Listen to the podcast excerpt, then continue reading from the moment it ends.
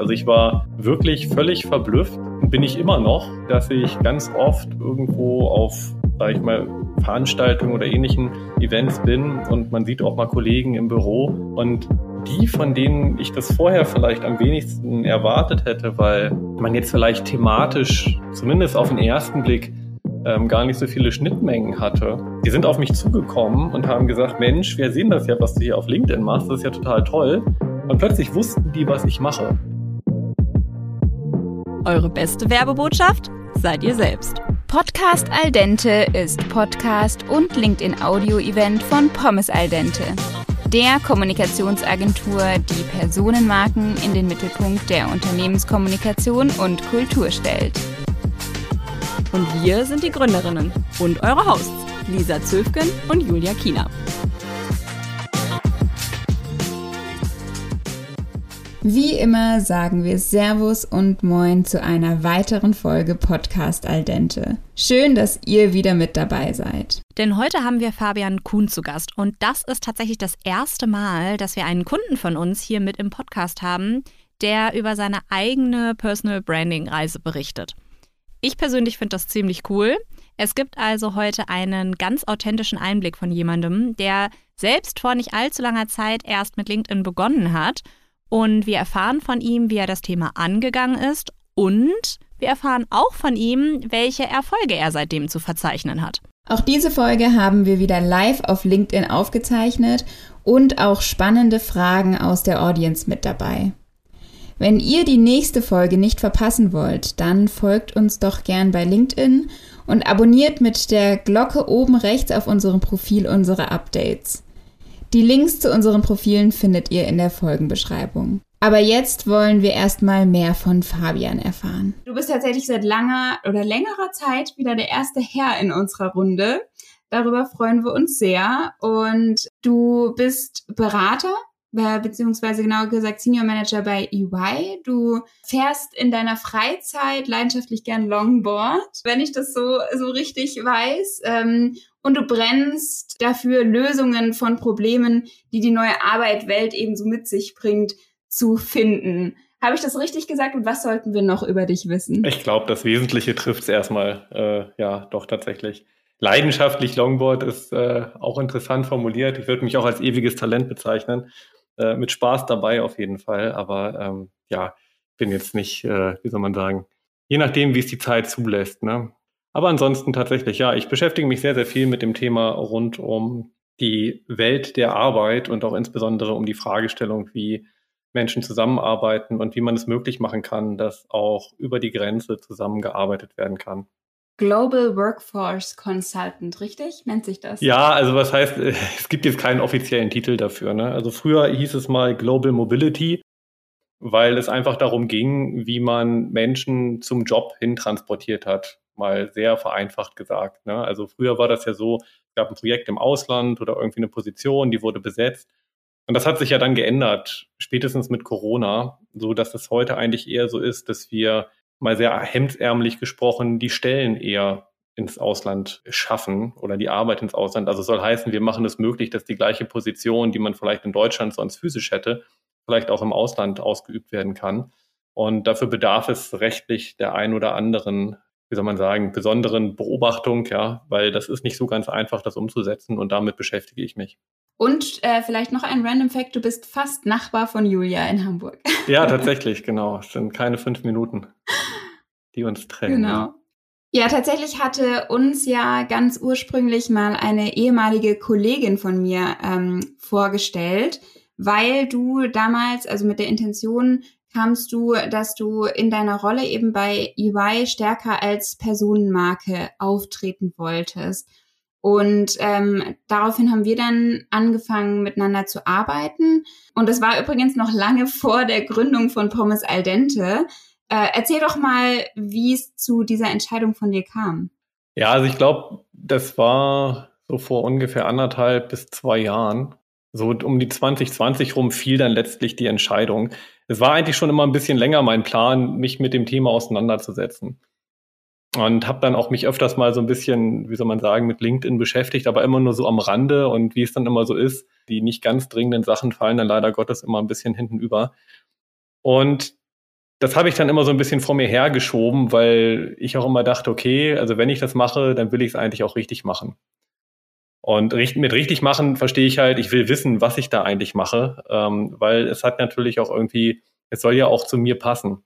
Und 2020 war natürlich dann auch für uns, sage ich mal, im, im, Business, in der Geschäftswelt natürlich ein Riesenumbruch. Wir haben früher natürlich hauptsächlich unsere Kontakte und unsere Netzwerke gepflegt, indem man sich persönlich getroffen hat.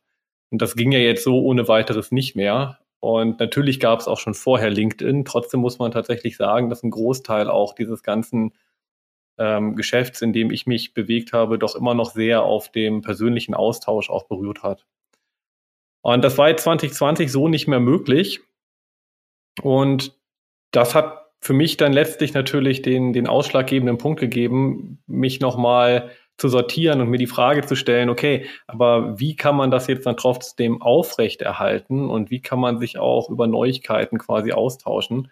Und weil ich auch relativ viel ähm, jetzt mache an, an neuen ähm, Lösungen quasi entwickeln, auch für dieses ganze Thema der globalen Zusammenarbeit, habe ich halt natürlich jetzt ohne dieses Netzwerk auch plötzlich diese Bühne in dem Sinne nicht mehr gehabt mit den Themen, die mich jetzt sozusagen umgetrieben haben.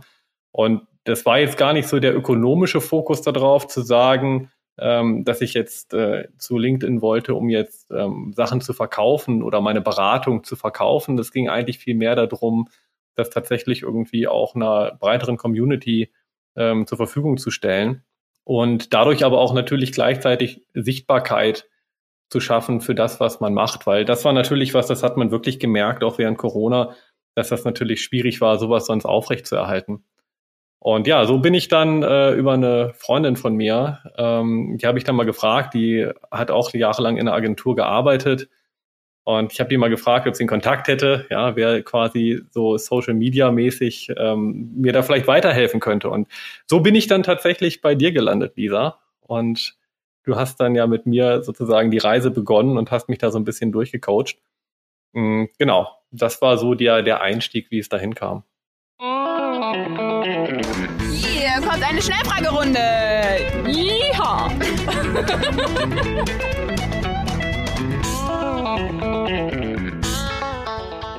Bist du ready? Ja. Sehr gut. Dann, LinkedIn ist für dich eine sinnvolle Plattform, weil? Weil es die Möglichkeit gibt, sich auszutauschen und auch sein Netzwerk zu erweitern. Letztlich geht es ja auch darum, mit dieser Sichtbarkeit was zu erreichen, also Sichtbarkeit im Sinne von Vertrauen auch zu schaffen. Und dafür braucht es auch Authentizität. Und das kann man tatsächlich über LinkedIn ziemlich gut erreichen, wenn man sich dann auch wirklich authentisch darstellt. Dein Berufswunsch als Kind war? Oh, ehrlich gesagt hatte ich nie einen konkreten Berufswunsch. Ähm, also ich habe tatsächlich, ich war immer so sehr breiten interessiert. Es gab jetzt bei mir nie diesen Moment, wo ich gesagt hätte, dass ich ein bestimmt, also so Feuerwehr, Polizist oder was die anderen Jungs vielleicht so in meiner Klasse so hatten, das war es nicht. Oder auch Arzt oder so, das, das war es nicht. Ich glaube, es ging irgendwann relativ früh mal so in diese kreative Richtung und irgendwie auch in diese, ja, erfinderische Richtung. Ich glaube, das war es tatsächlich, was so die ersten Beweggründe waren, die mich getrieben haben, ja. Ein Talent, welches du gern hättest, ist? Ein Talent, oh. Ehrlich gesagt, Gute Frage. Ich glaube, ich hätte ganz gerne mal mehr die Möglichkeit, äh, mich, äh, sage ich mal, meine Sachen nicht immer zu verlegen. Ich bin so jemand, der verlegt immer gerne seine Dinge, so im, im Haushalt, insbesondere Schlüssel oder ähnliches. Ja, ähm, das ist, glaube ich, ein. Es wäre ein Talent von mir, wenn ich oder es wäre ein wünschenswertes Talent, wenn ich meine Lebenszeit weniger auf Suchen verschwenden würde. Ja. der beste Tipp, den du im beruflichen Kontext je bekommen hast, war? Sei du selbst. Und die App, die du am meisten nutzt, ist? Oh. Hm, gute Frage, ehrlicherweise. Jetzt so seit einiger Zeit benutze ich tatsächlich LinkedIn relativ viel. Hm, ansonsten haben wir ja auch so ein, so ein Online-Weiterbildungsprogramm, wo wir so Lizenzen haben über Udemy und äh, Masterclass oder ähnliche Sachen. Also das benutze ich tatsächlich relativ viel.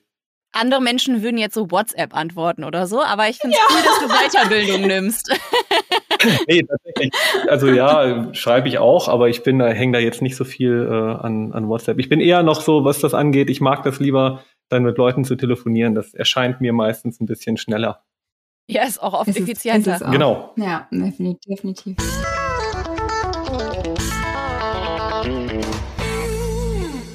Ja, Fabian, ich erinnere mich noch, in unserer Zusammenarbeit kamst du relativ schnell begeistert auf mich zu und meintest, dass du intern wie extern super große Resonanz auf deine Beiträge bekommen hast. Also ich spreche hier von, von irgendwie nach ein bis zwei Monaten, wobei wir sonst immer sagen, ja, warte mal die drei, vier Monate ab oder so, bis sich da großartig was tut. Und ich würde jetzt mal ganz frech behaupten, du bespielst dein Profil jetzt gar nicht in einer super hohen Frequenz. Erzähl doch mal, was für einen Impact deine Aktivität bei LinkedIn im beruflichen Kontext für dich zeigt. Ja, ich glaube, wie schon auch gesagt, dass, warum ich mich für LinkedIn interessiert habe, ist das Thema Sichtbarkeit. Und das war tatsächlich einer der, der wesentlichen Punkte, die ich auch damit erreicht habe. Also ich war wirklich völlig verblüfft und bin ich immer noch, dass ich ganz oft irgendwo auf, sag ich mal, Veranstaltungen oder ähnlichen ähm, Events bin und man sieht auch mal Kollegen im Büro und die, von denen ich das vorher vielleicht am wenigsten erwartet hätte, weil man jetzt vielleicht thematisch ähm, zumindest auf den ersten Blick ähm, gar nicht so viele Schnittmengen hatte. Die sind auf mich zugekommen und haben gesagt, Mensch, wir sehen das ja, was du hier auf LinkedIn machst, das ist ja total toll. Und plötzlich wussten die, was ich mache. Also die konnten damit was anfangen. Früher war das so, man, man hat sich irgendwo in einer Küche beispielsweise oder sonst wo getroffen, man hat gesprochen und ja, die wussten natürlich immer so grob, was man macht. Aber dass das jetzt mal jemand wirklich so in dem Maße mitgenommen hat, aus solchen Gesprächsrunden, ging mir ja andersrum auch genauso, ne? Dass man das immer so ungefähr weiß, man weiß so ungefähr, was der andere macht, aber dass man das jetzt wirklich mal so ein bisschen mehr greifbarer hatte, das ist halt immer schwierig gewesen. Und ich hatte das Gefühl, ziemlich schnell genau das damit erreicht zu haben. Und daran anknüpfend, wer dir bei LinkedIn folgt, bekommt ja auch ein ziemlich gutes Gefühl für die Person, die du bist. Also, was Lisa eingangs schon gesagt hat, du fährst Longboard, du interessierst dich für die Street Art Culture, du bist vergleichsweise edgy, in Anführungsstrichen, wenn man das so sagen darf, ähm, für einen ausgebildeten Steuerberater in einem Konzernschiff wie EY. Und äh, da stellt sich mir einfach die Frage, kam da auch mal Gegenwind, weil es eben nicht mehr nur in der Kaffeeküche stattfindet, sondern auf einer viel größeren Bühne? Ja, das ist natürlich eine interessante Frage, die ich, glaube ich, so schwer beantworten kann. Also ich bin mir bewusst darüber, dass es bestimmt auch Personen gibt, die ein klassischeres Profil erwarten würden. Ja, und vielleicht auch den klassischeren Auftritt. Aber das würde halt einfach zu Lasten der Authentizität gehen. Und das war einfach auch der Punkt, warum ich mich dazu entschlossen habe, das nicht zu machen. Es ist einfach so, ja, ich bin mir darüber bewusst, dass es edgy ist. Ich bin aber auch, äh, das ist letztlich trotzdem auch die, die Persönlichkeit, die damit verbunden ist. Mm. Und das auch wieder angestellt an die Frage, was mich überrascht hat dabei, war, dass genau das Feedback von denen auch kam, von denen ich vielleicht tatsächlich eher gedacht hätte, Mensch, die finden das vielleicht ein bisschen na, ich will jetzt nicht sagen albern, aber dass es so in die Richtung geht, dass man irgendwie auch so sagt, oh, jetzt guck mal, jetzt sitzt er da auf, auf seinem Longboard oder so, ja. Äh, was hat das denn mit dem Geschäft zu tun? Und die kamen alle an, also von denen ich das so erwartet habe und waren am begeistertsten davon. Also sagten am meisten irgendwie, Mensch, die finden das toll und nicht nur einmal, sondern auch mehrfach. Das fand ich wirklich sehr, sehr interessant. Das soll jetzt natürlich nicht heißen, dass es nicht andere Leute gibt, die vielleicht sagen, Mensch, ähm, zu mir passt das nicht. Aber das ist ja auch genau der Punkt es sortiert sich ja dann von alleine. Ne? Du sortierst ja quasi die Leute, die das teilen, wofür du stehst, die Leute, die auch Interesse an dem haben, was du machst und wie du es machst. Zu denen baust du dann natürlich eine stärkere Beziehung auf und die Leute, mit denen du das halt nicht hast, die, sag ich mal, geraten immer mehr in die Peripherie oder ich will jetzt nicht sagen, man verliert sie, aber das ist halt ein natürlicher Prozess, aber man kann es halt auch nie allen recht machen. Und ich glaube, das ist auch einfach die wichtige Erkenntnis da drin. Und ich hatte das auch nicht vor, es allen recht zu machen. Mir war es darum, einfach das zu implementieren, wofür ich stehe und das einfach auch zu zeigen. Jetzt ähm, lass uns doch vielleicht nochmal an den Anfang springen. Wie hast du für dich denn das Thema angefangen? Also wie bist du das Thema angegangen, als du dir gesagt hast, okay, ich möchte jetzt präsenter auf LinkedIn sein, okay, ich helfe, ich hole mir ein bisschen Hilfe, aber was waren für dich so die ersten ähm, Kernfragestellungen? Also ich würde sogar behaupten, dass ich die ersten Kernfragestellungen selber so in dem Maße vielleicht gar nicht artikulieren konnte. Also für mich war die übergeordnete Frage, wie kann ich quasi meine Botschaft oder das, was ich vermitteln will, vermitteln? Dann kam für mich die Frage, welcher Kanal eignet sich dazu, wobei ich da schon relativ vorbelastet war, dass ich dachte, okay, das soll in die Richtung LinkedIn gehen, was ja dann aber letztlich auch gepasst hat für mich. Mm, und aber diese darunter liegenden Fragen und auch diese, Fra diese strategische Ausrichtung dann, das war was, was ich dann tatsächlich basierend auch durch die Zusammenarbeit mit dir ähm, dann letztlich erst für mich entwickelt habe, wo ich eigentlich auch diese ganzen Ebenen darunter nochmal ähm, mitbekommen habe um zu merken, ah Mensch, es geht ja hier auch wirklich um das Positionieren. Ja, und wie positioniere ich mich? Wen möchte ich erreichen? Ähm, das waren so Sachen, das war mir vorher irgendwie auf einer Ebene klar. Aber es schafft natürlich nochmal mehr Klarheit, wenn man das mal so schwarz auf weiß auch zu Papier bringt. Und das hat mir sehr, sehr viel geholfen. Also ich würde das auch wirklich jedem empfehlen, die Reise damit zu beginnen mit der Frage, wen möchte man eigentlich erreichen? Und was ist die Botschaft, die man halt eigentlich vermitteln möchte? Ja, super gut. Also das machen wir auch immer tatsächlich mit Kunden in so einem Positionierungsframework, dass wir erstmal fragen, okay, wofür willst du eigentlich stehen? Was ist dein, ähm, ja, deine Kernpositionierung? Und dann im zweiten Schritt, wen willst du erreichen? Und im dritten Schritt geht das dann in die Content-Strategie über. Und deinen Content machst du ja komplett selbst. Also soweit ich weiß, bis zum aktuellen Status. Wie kuratierst du denn deine Inhalte, die du auf deinem Kanal bespielst? Also wie, wie kommst du auf deine Themen? Ja, ich glaube, das ist tatsächlich im Grunde genommen das Einfachste, weil es einfach immer irgendwie was gibt, was man teilen kann in dem Bereich. Ja, also wenn wir das jetzt nur auf einer rein fachlichen Ebene sehen, dann gibt es immer irgendwo Dinge, die man die gerade so passieren. Also weil das ist ein so breites Beratungsfeld und es spielt ja sehr, sehr viel auch an, an rechtlichen Situationen im Ausland da eine Rolle mit rein, sodass eigentlich man sich darüber gar nicht so viele Gedanken machen muss, was man teilt. Ich glaube, die Frage ist halt eher, wie verpackt man die Botschaft dahinter und wie leitet man was daraus ab. Ich glaube, das war eigentlich die Hauptfrage. Und der Rest ergab sich dann von alleine. Ich hatte tatsächlich irgendwann im Dezember hatte ich äh, einmal so relativ viel zu tun und dann habe ich mir irgendwann wirklich so die Frage gestellt, ja Mensch, ähm, in welcher Tiefe will man denn so solche Beiträge auch schreiben? Ne? Also bis dato habe ich mich mehr auch so um, um strukturelle Themen befasst. Dann habe ich immer gefragt, ja, aber wenn es jetzt so um einzelne Themen geht, wie flechte ich das am besten ein, bis ich dann tatsächlich auch irgendwann gemerkt habe, ja Mensch, eigentlich geht es ja darum, das dann einzuordnen, ja, in diesem Gesamtkonstrukt. Ja, also wenn es jetzt mal so einzelne News gibt, ja, wie ist das in diesem Gesamtkonstrukt eigentlich einzuordnen? Vielleicht kann man es so vereinfacht sagen. Da hat mir das auch tatsächlich geholfen. Ich habe ähm, ja angefangen letztes Jahr dann auch relativ schnell mir ein Schreibcoaching äh, noch zu machen. Und das hat mich tatsächlich nochmal um Lichtjahre weitergebracht. Also das muss ich wirklich sagen. Das war für mich nochmal ein echter Gamechanger und das jetzt gar nicht nur sehr, so sehr im, im Hinblick auf, auf LinkedIn, sondern einfach insgesamt. Also das fand ich schon sehr wichtig. Und dann kam auch sehr, sehr schnell übrigens die Erkenntnis, ich hatte vorher auch mit dem Gedanken gespielt, Mensch, lässt du dir Beiträge schreiben? Und ich habe das dann tatsächlich, nachdem ich das Schreibcoaching angefangen habe, habe ich das relativ schnell verworfen, diesen Gedanken danach zu suchen, das zu machen, weil ich einfach gemerkt habe, dass sonst auch so eine gewisse, so, so ein Gap entsteht. Ja, also es würde ja schon komisch wirken, wenn ich das jetzt mal so runterbreche, wenn ich auf LinkedIn die Sachen wunderbar erzählerisch äh, verpacke und das alles wunderbar mache. Und dann kriegt jemand von mir ein Angebot und da sind dann irgendwie Sätze in Bandformlänge drin, ja, als ob man jetzt irgendwie die Markise von O liest oder so, ja. Das, das würde nicht zusammenpassen und das sollte auch nicht das Ziel sein. Also es ging ja um Authentizität. Und das konnte ich aus meiner Sicht nicht gewährleisten, wenn ich das jetzt über quasi jemanden schreiben lasse und selbst halt sozusagen diese Skills in dem Sinne nicht habe.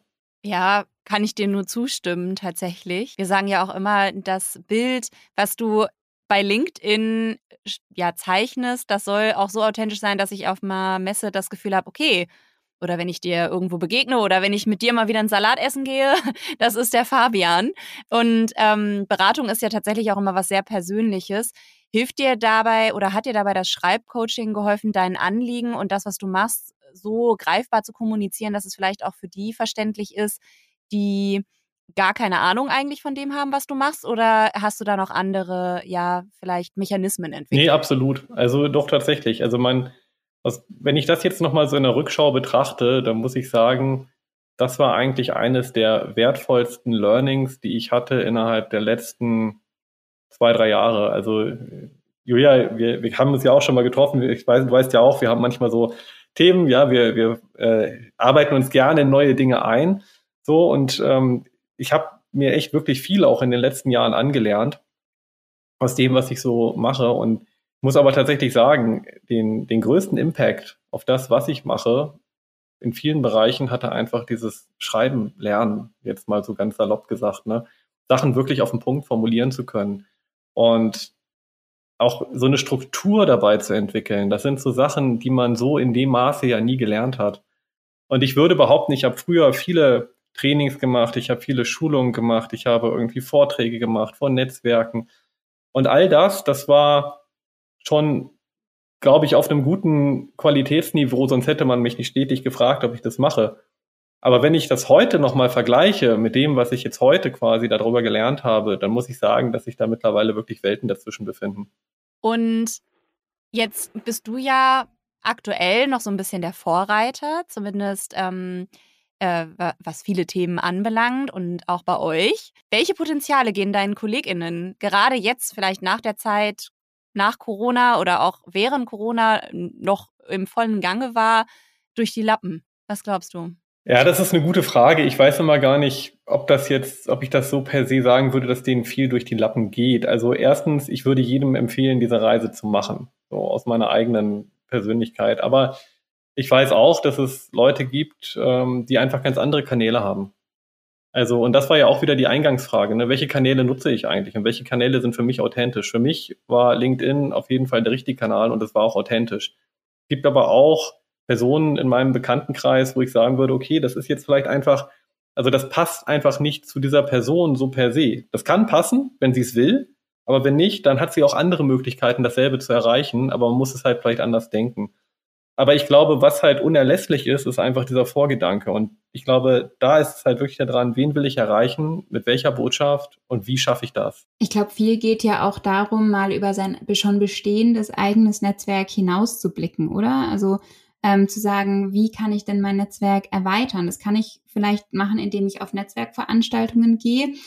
Das war jetzt während Corona ein bisschen schwierig. Dadurch sind, ist viel auf LinkedIn passiert. Ähm, das hat dem Ganzen ja nochmal einen Boost gegeben. Aber das kann ich eben auch digital machen. Und das, also das habe ich an mir zum Beispiel gemerkt, dass das ähm, ein ganz, ganz großer Faktor war und ich eben zum Beispiel auch mit ähm, Personen, bevor ich da in eine Zusammenarbeit gehe, schon in Kontakt kommen kann und da auch ja schon mal so eine persönliche Basis schaffen kann und wie du vorher auch meintest, irgendwo aussortieren kann, ähm, blöd gesagt. Motivierst du jetzt, wo du diese, sag ich mal, die Reise oder auf diese Reise, auf diese Reise gegangen bist, auch dein Team dazu, da Schritte zu gehen? Oder siehst du Führungskräfte oder Unternehmen in der Verantwortung, ihre Mitarbeitenden da zu motivieren? Ja, tatsächlich ist es so, dass ich auf jeden Fall in meinem Kreis alle dazu motiviere, das zu tun. Also, weil ich glaube schon, gerade auch im Team, dass das einen echten, einen echten Mehrwert hat. Ich nehme aber auch tatsächlich wahr, dass auch mittlerweile zunehmend andere Menschen in meinem Netzwerk, die das vorher nicht gemacht haben, auch dieses Medium für sich entdecken. Also das ist schon was, was sich entwickelt. Ähm, ich will jetzt nicht sagen, das wäre jetzt auch ein bisschen vermessen, dass ich jetzt irgendwie der Grund dafür war, äh, das glaube ich auch einfach nicht. Aber ähm, es ist schon so, dass ich jetzt merke, dass mehr und mehr so langsam anfangen, sich für das Thema zu interessieren. Und ja, also mein Tipp wäre einfach, das zu machen und das auch einfach, es gibt da eigentlich keinen Moment, wo es zu früh ist. Ja, also das gebe ich auch unseren jüngeren Kollegen so mit auf den Weg. Und wer das will, ähm, der kann natürlich immer auf mich zukommen. Also wir haben da ja auch tatsächlich äh, eine Kollegin äh, von mir, mit der wir jetzt darüber nachdenken, wie wir vielleicht andere von diesem Wissen teilhaben lassen können. Ne? Ähm, jetzt nicht nur im Rahmen des, des Podcasts, sondern auch so ganz allgemein innerhalb des Unternehmens. Und das teile ich gerne. So, also ich versuche da jeden mitzunehmen, der da Interesse dran hat, weil ich weiß genau, der erste Schritt ist eigentlich der schwerste, weil man sich da erstmal sortieren muss und das erstmal irgendwie für sich klar haben muss, was man eigentlich machen möchte und wie man es machen möchte. Und dann anzufangen, wirklich ins Doing zu kommen.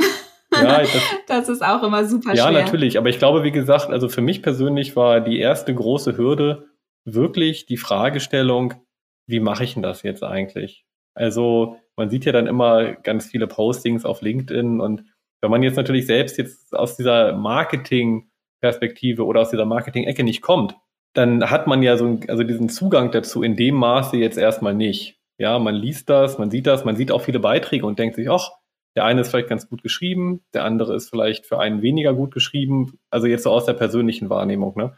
Aber könnte man jetzt genau erzählen, warum ein, dieser eine Beitrag jetzt äh, mehr interessiert hat als der andere und jetzt gar nicht nur so sehr um das Thema, weil ich glaube, das kann man tatsächlich auch, äh, man kann fast jedes Thema mit Sicherheit auch irgendwie interessant verpacken. Themen sind ja nicht per se trocken, sondern es werden meistens trocken gemacht und das ist, glaube ich, einfach der große Punkt. Hier kommt eine Schnellfragerunde. Yeehaw.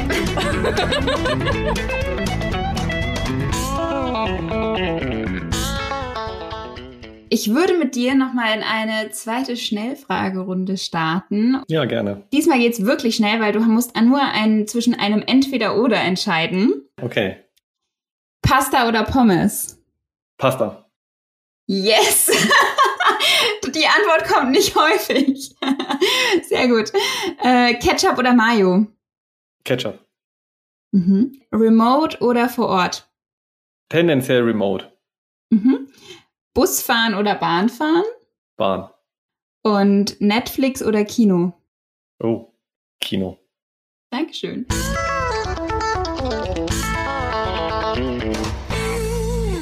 Fabian, wir haben uns ja auch schon super viel über das Thema neue Arbeitswelten, struktureller Wandel in Unternehmen und so weiter unterhalten. Und mich würde interessieren, welchen Ansatz beziehungsweise was du glaubst, inwiefern dieser ganze Trend, falls es überhaupt ein Trend ist, äh, rund um das Thema Corporate Influencing und somit auch das Positionieren oder die Positionierung von Personen in einem Unternehmen einen langfristigen Einfluss vielleicht sogar auf die Arbeitswelt hat. Und wenn du das glaubst, inwiefern? Also ja, ich glaube das definitiv, dass das einen großen Einfluss haben wird. Wenn man allein mal auf die demografischen Zahlen guckt, dann ist das ja schon so, bis 2036 werden ein Drittel aller Arbeitnehmer in Ruhestand gehen. Und das kann man eigentlich gar nicht auffangen. Also es ist der Wettbewerb, den wir jetzt sehen um die Talente, wo viele schon suchen, der wird ja einfach noch ins Unermessliche steigen, wenn wir uns das mal vorstellen, das mal vorzeichnen. Und es ist aber auch immer mehr so, dass die Leute natürlich genau wissen wollen, mit wem sie arbeiten und wofür sie arbeiten. Und ich glaube, das ist ein ganz, ganz wichtiger Punkt. Weil es wird, also auch wir bei uns intern sagen ja auch immer, wir haben einen starken Purpose, wir orientieren uns daran, wir machen das, also wir, auch wir machen diese Arbeit ja nicht umsonst, ja, sondern wir, wir haben darüber auch in, uns lange Gedanken gemacht.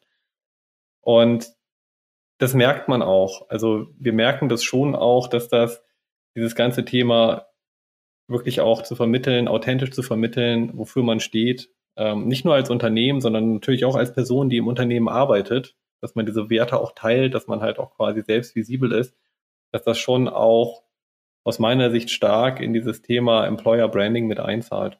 Ja, auf jeden Fall äh, würde ich dir so sofort zustimmen. Ähm, möchte ich da nur einmal ganz kurz nochmal anschließen, welche weiteren positiven Side-Effects vielleicht Corporate Influencing neben eben dem Kampf ähm, um die Talente, vielleicht auch auf kultureller Ebene innerhalb eines Unternehmens, die vielleicht nicht direkt so super offensichtlich für die Öffentlichkeit sind, ähm, mit sich bringen? Ja, das ist tatsächlich eine gute Frage.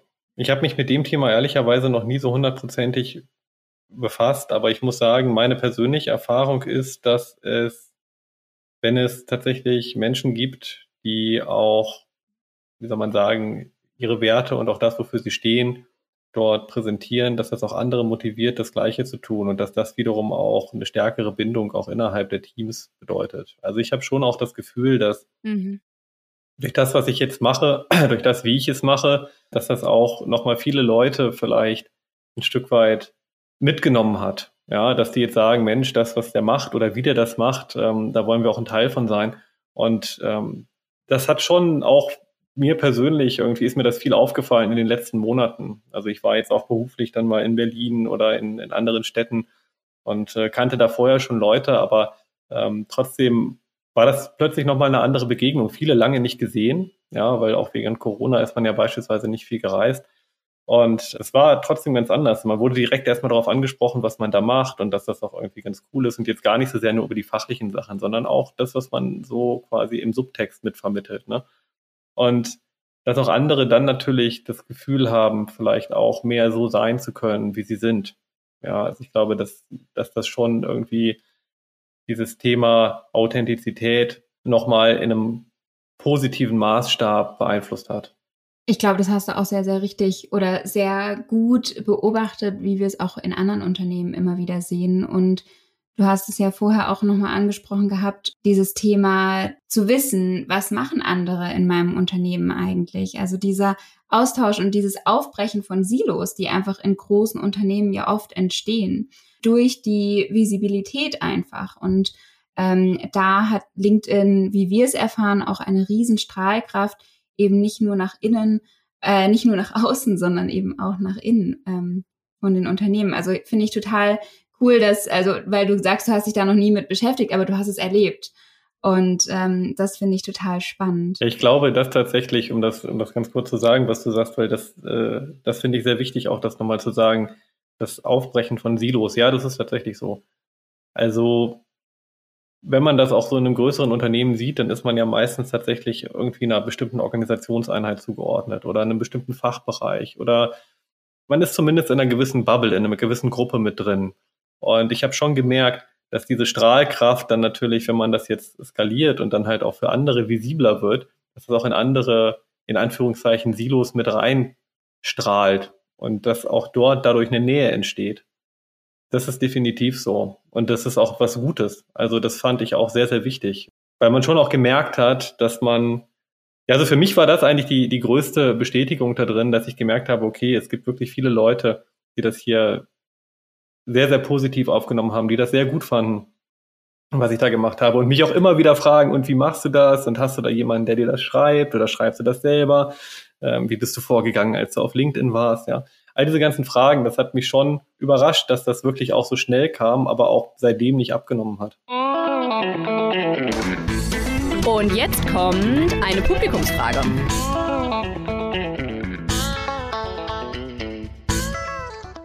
StammhörerInnen unseres Podcasts wissen, was bzw. wer jetzt kommt. Denn er ist wahrscheinlich einer unserer treuesten Zuhörer und auch Fragesteller in unseren LinkedIn Lives. Die Rede ist von Holger Kant. An der Stelle wollen wir uns einmal ganz kurz bei dir bedanken, Holger, für deine Treue und dass du jedes Mal mit aufs Neue dabei bist und immer so spannende Fragen mit am Start hast. So auch dieses Mal. Fabian, Magst du vielleicht mit der ersten Frage anfangen von Holger, was du, wenn du heute nochmal starten würdest, anders machen würdest, wenn es da was gibt? Eigentlich ehrlicherweise gar nicht viel. Also ich glaube, rückblickend betrachtet war der Weg, so wie ich ihn dann gemacht habe, wirklich der richtige, sich erstmal die strategischen Überlegungen zu machen. Also das würde ich definitiv wieder so machen. Was ich früher machen würde, aber das ist unabhängig von LinkedIn, das ist tatsächlich äh, dieses ganze Thema, wie ich es schon gesagt habe, wirklich Schreibcoaching und mir mit der Frage, mir die Frage bewusst zu machen, wie ich eigentlich meine Botschaft dann auch wirklich verpacke, um das dann auch sozusagen, ja, mich artikulieren zu können, was ich halt will oder was ich mitteilen will. Ich glaube, das wäre was, was ich einfach sagen würde, unabhängig davon, von LinkedIn, wäre das was, was jetzt auch schon vielleicht noch vorher nicht geschadet hätte. So, es war jetzt auch nicht schädlich, das dann in diesen Prozess mit einzubauen, aber es ist halt auch abseits von LinkedIn unglaublich wertstiftend gewesen. Und hast du Tools, die du nutzt für, dein, ähm, für deinen Alltag auf LinkedIn oder die Content-Erstellung? Ehrlicherweise gar nicht. Ähm, also wenn man Photoshop äh, nicht, nicht mitzählt, dann eigentlich tatsächlich gar nicht. Nee. Ähm, also was ich eigentlich nutze, ist wirklich, äh, ich schreibe die Sachen in, in Word oder in, in, Google Docs vor. Dann quasi mit den Schriftarten äh, da gibt es ja dieses eine, in Anführungszeichen, diese Seite, Lingo Jam, ähm, die, die nutze ich ähm, und that's it. Also die, die Fotos quasi, ich habe ein gewisses Repertoire auch da dran, wo ich versucht habe, mir das sozusagen, dass es so ein bisschen auch in so eine Corporate Identity, ja, oder eine Personal Brand einzahlt, dass ich die halt in gewisser Weise so ein bisschen, die sind eigentlich alle so aufgenommen worden, wie sie sind. Da ist nicht viel bearbeitet, aber wer genauer hinguckt, wird sehen, dass da immer noch so zwei Farbelemente drin sind. Und das ist eigentlich aber schon alles.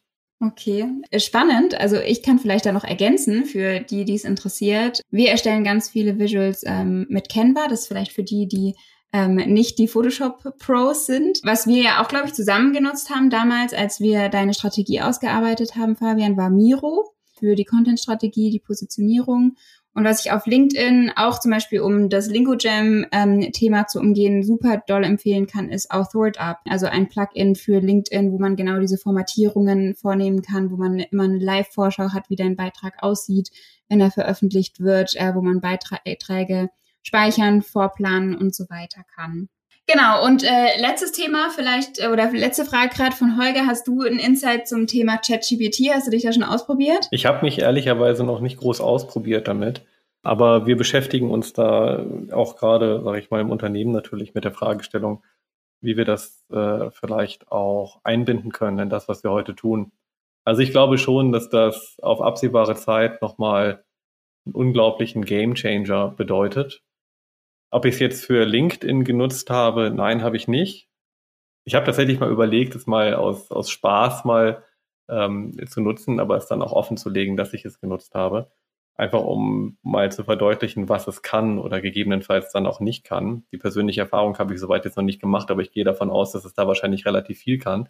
Aber das ist, wie gesagt, äh, die Meinungsbildung ist da jetzt in dem Punkt noch nicht ganz abgeschlossen. Ich habe nur mal gesehen und das fand ich ziemlich interessant, dass es äh, jemanden gab, der hat ChatGPT mal gefragt, er solle äh, beispielsweise zum Thema Skifahren einfach mal zehn ähm, Headlines schreiben und entweder im Stile der FAZ oder im Stile der Bildzeitung. Und wenn das wirklich die Ergebnisse waren, die man daraus sehen konnte, dann war das schon erschreckend nah dran. Also das muss man wirklich sagen.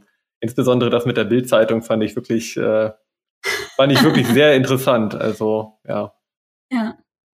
Also ich habe ähnliche Sachen auch schon gesehen. Wir, wir probieren uns auch viel rum und tatsächlich ähm, ist es ein super mächtiges Tool und als Inspirationsquelle auch für LinkedIn-Beiträge super spannend, was natürlich ChatGPT nicht kann, meiner Meinung nach. Ähm, und weshalb es immer noch nur ein Hilfsmittel sein sollte, ist eben Persönlichkeit und Authentizität. Ähm, also ChatGPT ist halt nicht du, sondern es ist immer noch eine KI. Und deswegen als Inspirationsquelle meiner Meinung nach ja, aber ähm, Copy-Paste bitte nicht. Ja, aber es ist genau auch das Thema, ne? Also das ist ja auch der Grund, warum ich letztlich dann nicht mich, also mich dagegen entschlossen habe, letztlich einen Ghostwriter ähm, noch zu beschäftigen. Einfach genau. weil es genau das gleiche Thema ist und ob das jetzt auf einer digitalen Ebene läuft oder auf einer, auf einer persönlichen, menschlichen Ebene, ne? Am Ende des Tages, glaube ich, diese Authentizität, die ich dann, oder die Marke, die ich versuche, beispielsweise auf LinkedIn zu schaffen, die muss mich ja irgendwie repräsentieren. Und wenn ich irgendwann äh, in den Raum komme, ja, und äh, ich sehe da irgendwie komplett anders aus, ich verhalte mich komplett anders, ähm, ich rede ganz anders, ja, ähm, das wäre natürlich schwierig in dem Moment. So, also da, da entsteht dann ein unglaublicher Mismatch und ich glaube, dann würde man das auch nicht mehr ernst nehmen, was man dort eigentlich sieht. Marissa, eine weitere Zuhörerin, hat sich in unserem LinkedIn Audio Event daraufhin noch zum Thema ChatGPT eingeschaltet. Sie hat ergänzt, dass sie die KI nicht für das Endprodukt von Postings auf LinkedIn nutzt, aber findet, dass sie eine gute Ergänzung bei der Themenfindung sind. Zum Beispiel nutzt sie ChatGPT, um nach Interessen oder Painpoints ihrer Zielgruppe zu fragen und so Inspirationen für neue Postings zu bekommen.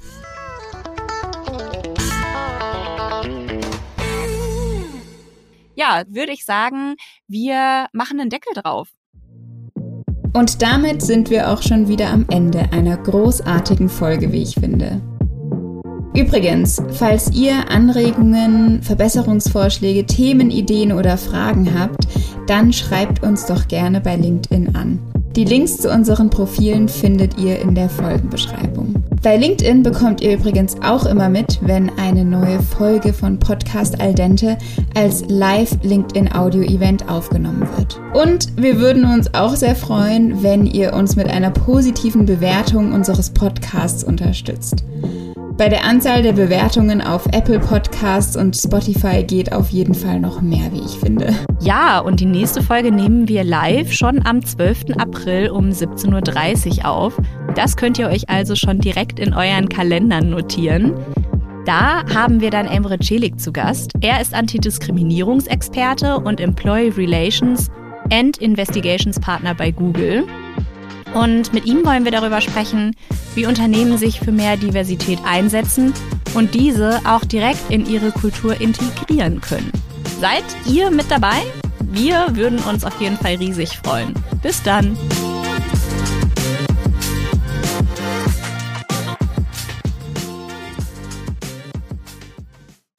So, jetzt sagt nichts, was ihr nicht auf Ton haben wollt.